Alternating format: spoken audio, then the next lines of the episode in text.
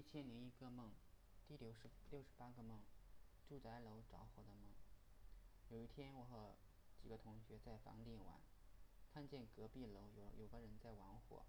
他站在楼顶的小房子上点燃纸张，然后再把纸丢下去，让点燃的纸张随风飘落。大概他以为很好玩，我们看着，觉着这个人大概有病。因为房顶晒了很多衣服、床单、棉被之类，万一不小心引燃了就很麻烦。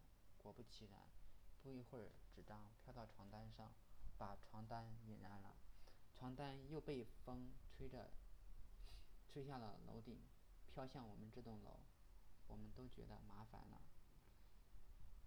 等着看戏。不一会儿，楼下传来叫好叫叫喊声，说着火了。我们不以为意，就到墙边观察情况。只见下面不知哪一层窗户冒出火来，火还顺着窗户向上蔓延，而且感觉楼似乎歪了，看起来想倒的样子。大家慌了，连忙找出路。哪知楼顶根本没有楼梯通上来。其中一个同学来到墙边，爬了下去，其他几个同学也有样学样的下去。我感到很诧异，他们怎么下去的？到墙边一看，原来下边是楼道，不过需要从顶楼爬下去。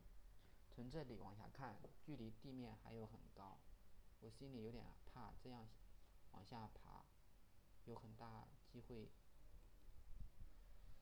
呃，跌落，摔成肉泥。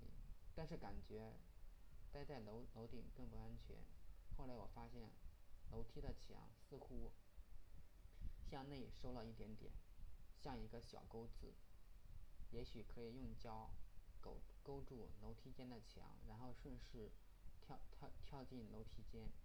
我就双手扒住墙边，脚勾在楼梯间的墙壁上，身子一弓，安然无恙的滚到了楼梯间，顺着楼梯下楼去。大概走到二楼，我看见我们这栋楼裸露的钢筋似乎还在建。柱子里的钢筋大多数都很细，只有外边的钢筋比较粗，细的直径三点五公分，粗的有四点一公一公分。大概觉得钢筋不够粗，要换掉。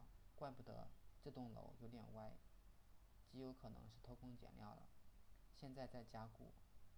我看到一楼，先前看看到了先前的几个同学，还有我们班长李金舵。这时我发现我们这栋楼似乎没有着火，我在楼梯间也没有看到着火的迹象。